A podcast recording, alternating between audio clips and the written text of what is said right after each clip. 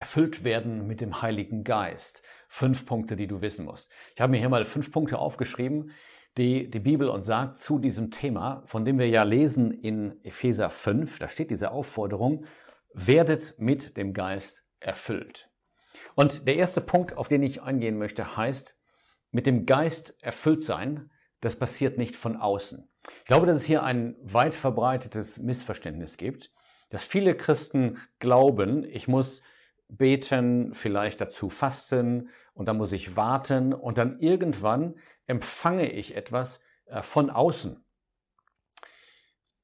Ich glaube, dass das, was hier gemeint ist, etwas ganz anderes ist und dass es darum geht, dass wir den Geist schon haben und ihm erlauben, uns zu füllen. Vielleicht mal als kleines Beispiel. Wenn ich davon spreche, dass ein Glas gefüllt wird mit Wasser, dann meine ich doch, dass von außen Wasser eingegossen wird, zugeführt wird und dass dadurch das Glas gefüllt wird. Das heißt, es ist dann etwas in dem Glas, was vorher nicht darin war. Und so stellen viele Christen sich das vor, mit dem Geist erfüllt zu werden, und dann warten sie darauf, dass das geschieht und dass sie irgendeine Erfahrung machen, wo sie merken, jetzt werde ich von dem Geist Gottes erfüllt. Die Bibel sagt, wenn wir geglaubt haben, das Evangelium des Heils, das Wort der Wahrheit, dann wohnt der Heilige Geist bereits in uns. Dann sind wir versiegelt. Und in 2 Timotheus 1, da sagt Paulus, es ist der Heilige Geist, der in uns wohnt. Und das haben wir übrigens schon besprochen in einem früheren Video in dieser Serie, deshalb wiederhole ich das jetzt nicht. Bei dem Erfülltsein geht es um die Frage, wie kann dieser Geist, der bereits in uns ist, wie kann er uns erfüllen? Ja, was ist gemeint mit diesem werdet erfüllt? Und das bringt mich zu meinem zweiten Punkt. Erfüllt sein oder werden mit dem Heiligen Geist, das ist kein Automatismus. Wir können nicht davon ausgehen, dass das einfach von sich aus geschieht oder immer der Fall ist. Dass wir wiedergeboren sind, eine neue Natur haben, dass wir den Heiligen Geist besitzen, das sind alles Dinge, die sind immer wahr, 100 Prozent für jeden wirklich Gläubigen. Aber bei dem Erfülltwerden, da haben wir ja gelesen, in Epheser 5, da steht eine Aufforderung. Übrigens in einem ganz praktischen Absatz. Paulus sagt gerade vorher in Vers 18, berauscht euch nicht mit Wein. Das war auch eine praktische Aufforderung. Und der folgt diese Aufforderung. Und das heißt, es wird doch, ja, wir werden doch dafür verantwortlich gemacht. Wir werden doch angehalten, etwas zu tun, damit wir erfüllt werden mit dem Heiligen Geist. Und das bringt mich zu dem nächsten Punkt. Wer mit dem Heiligen Geist erfüllt sein möchte, der muss aufräumen. Das ist meine Antwort auf diese Frage, wie kann ich das denn machen oder was muss ich tun, damit der Geist mich mehr erfüllen kann? Und ich glaube, die Antwort ist wirklich, der Geist ist bereits da, aber es liegt an mir, ihm mehr Raum zu geben. Ich vergleiche das mal damit, dass eine Person in mein Haus kommt, die große Weisheit hat, die Probleme lösen kann, wenn ich sie nur an die Problemstellen heranlasse. Und wenn ich dieser Person jetzt einen schön aufgeräumten Raum zeige und sage, da darfst du sein, aber bitte nirgendwo anders hingehen, ja, dann kann die Person kaum wirken. Dann ist sie ja vollkommen eingeengt. Und so etwas kann man machen, geistlicherweise, dass man dem Geist praktisch sagt, hier und da darfst du wirken. Ja, Sonntagmorgen ist okay, aber bestimmte Bereiche, die möchte ich ausklammern. Und das wäre fatal und das würde den Geist hindern. Und es gibt tatsächlich zwei Bibelstellen, die davon sprechen, dass wir ein Hindernis sein können für den Geist. Das ist einmal Epheser 4, Vers 30. Betrübt nicht den Heiligen Geist. Wenn ich etwas Schlechtes tue, denke, sage und das nicht bekenne, dann betrübt das den Heiligen Geist und es beeinträchtigt ihn in seiner Fähigkeit zu wirken und mich zu erfüllen. Und die zweite Aufforderung steht in 1. Thessalonicher 5, und zwar in Vers 19, den Geist löscht nicht aus. Und damit ist gemeint, dass man bestimmte Barrieren aufrichtet, zum Beispiel auch im Gemeindeleben, die einfach den Geist hindern. Also, wir sollen dem Geist Raum geben. Und dazu muss ich auch das Licht der Bibel auf mein Leben scheinen lassen. Und ich muss bereit sein, dann mal zu untersuchen, und dann auch zuzugeben, ja, das und das, was ich da getan oder gesagt habe, das war nicht in Ordnung. Und das muss ich dem Herrn bekennen. Und dann ist diese Barriere weggenommen und dann kann der Geist wieder frei wirken. Und das ist die Ermutigung, das soll der Impuls sein von diesem Video für euch und auch für mich, dass wir ganz bewusst sagen, wenn da Dinge sind in meinem Leben, wo ich weiß, die, die ja, betrüben den Geist, über die kann der Herr sich nicht freuen, dann lasst uns diese Dinge wegräumen. Und dann kann der Geist mehr wirken und uns mehr Freude und auch Wachstum schenken. Punkt Nummer vier. Geist und Wort sind komplementär.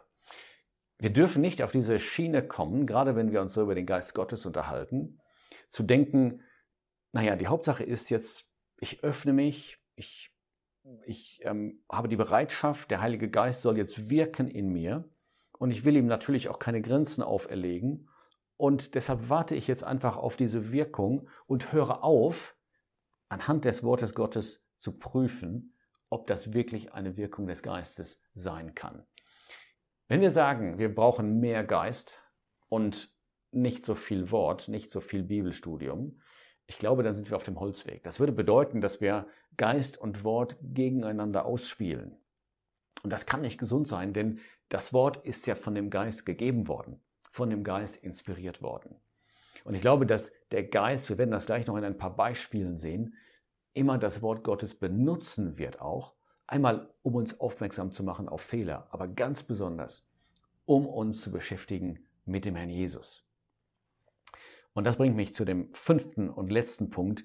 Mit dem Geist erfüllt sein bedeutet nicht, dass etwas Spektakuläres passiert. Das ist ein anderes Problem, eine andere, ein anderes Missverständnis, dem man oft begegnet, dass Menschen denken, wenn jemand mit dem Geist erfüllt ist, da muss irgendetwas ganz Besonderes passieren, etwas Spektakuläres, etwas Wunderbares, was das normal Mögliche vollkommen übersteigt. Und die Christen, die so denken, die haben natürlich auch Bibelstellen auf ihrer Seite. Ich, ich lese mal nur eine vor aus der Apostelgeschichte. Da steht in Kapitel 2, also das Ganze spielt am Pfingsttag, Kapitel 2, Vers 4, Sie wurden alle mit Heiligen Geist erfüllt und fingen an, in anderen Sprachen zu reden. Und dann denkt man, hier steht es doch praktisch, wenn man mit dem Geist erfüllt wird, dann redet man folglich in anderen Sprachen, die man nicht gelernt hat. Das heißt, das ist ein Wunder. Also kurz gesagt, wenn man mit dem Geist erfüllt wird, dann muss man Wunder vollbringen können.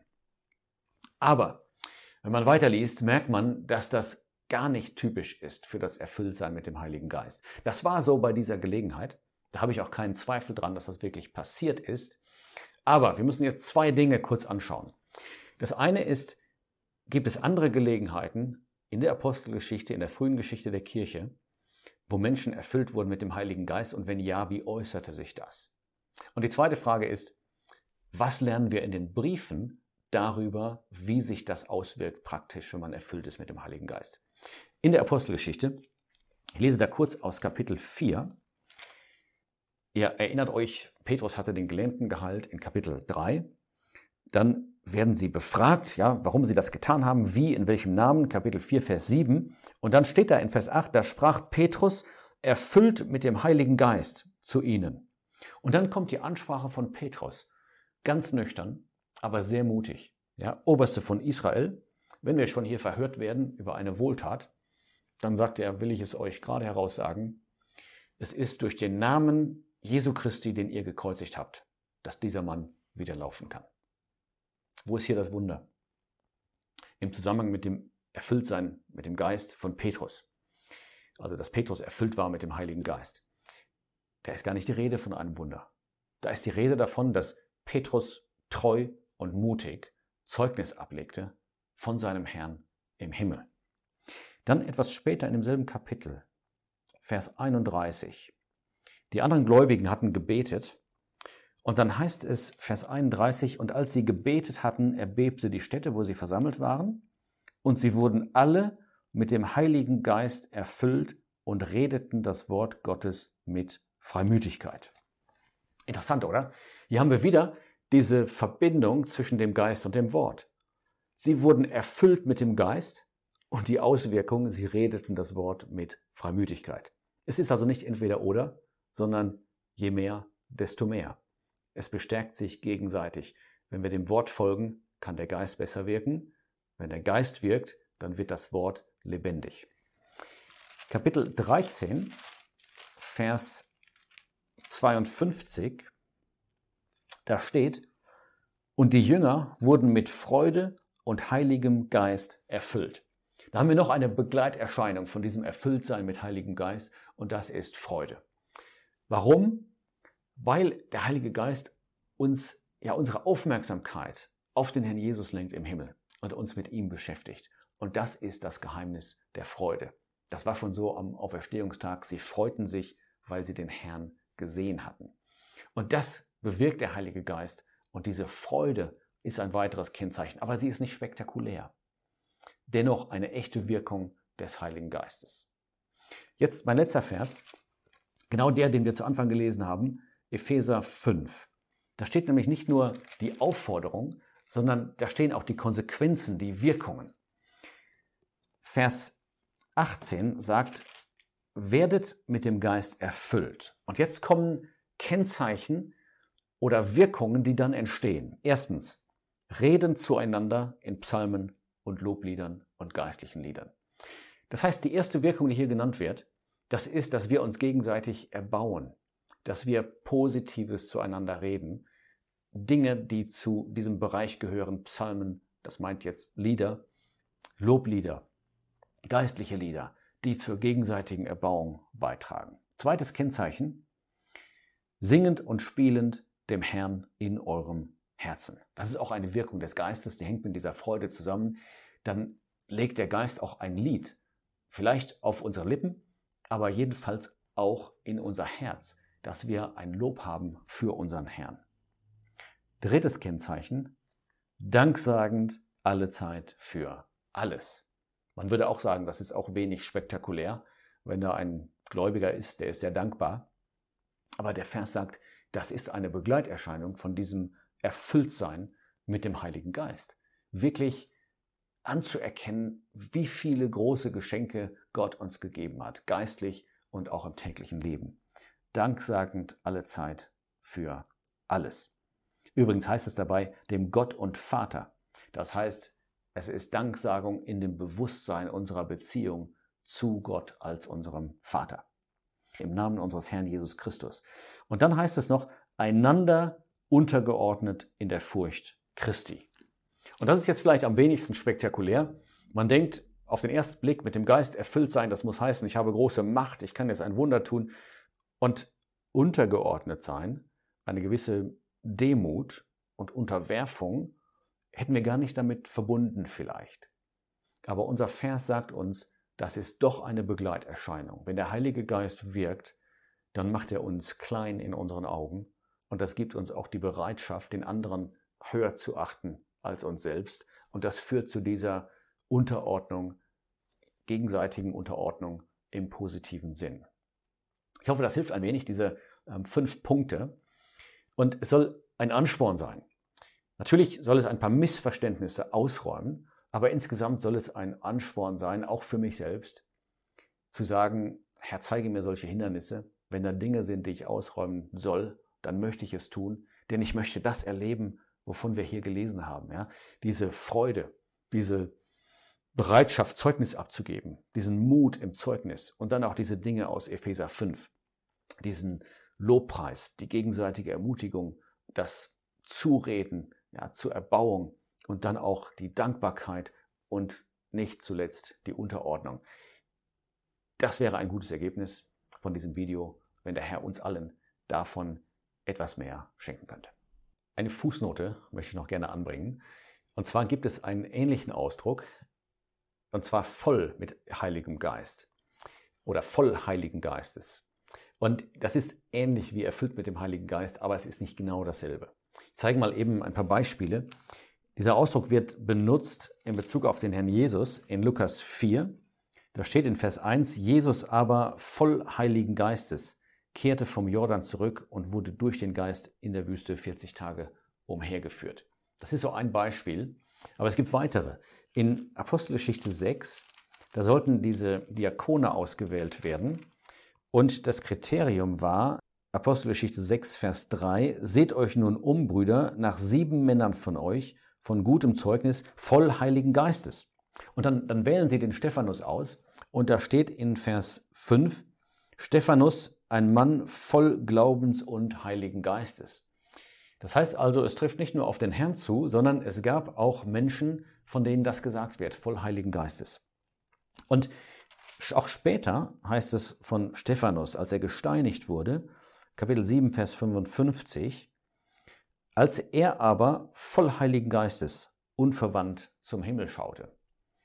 Und äh, vielleicht als letztes Beispiel noch aus Kapitel 11, da ist die Rede von Barnabas. Er kam nach Antiochien, er ermahnt die Jünger, bei dem Herrn zu verharren mit Herzensentschluss und dann steht da in Vers 24, denn er war ein guter Mann, voll Heiligen Geistes. Was ist der Unterschied? Ich denke, bei dem Erfülltwerden, da ist es eine Aufforderung, es ist eine graduelle Sache, es ist ein Prozess. Wir können mehr oder weniger erfüllt werden und die Aufforderung ist, werdet erfüllt. Wenn es heißt voll Heiligen Geistes, dann scheint es ein Vollmaß zu sein, das erreicht worden ist. Bei dem Herrn Jesus verstehen wir sehr gut, warum da dieser Ausdruck benutzt wird, voll Heiligen Geistes.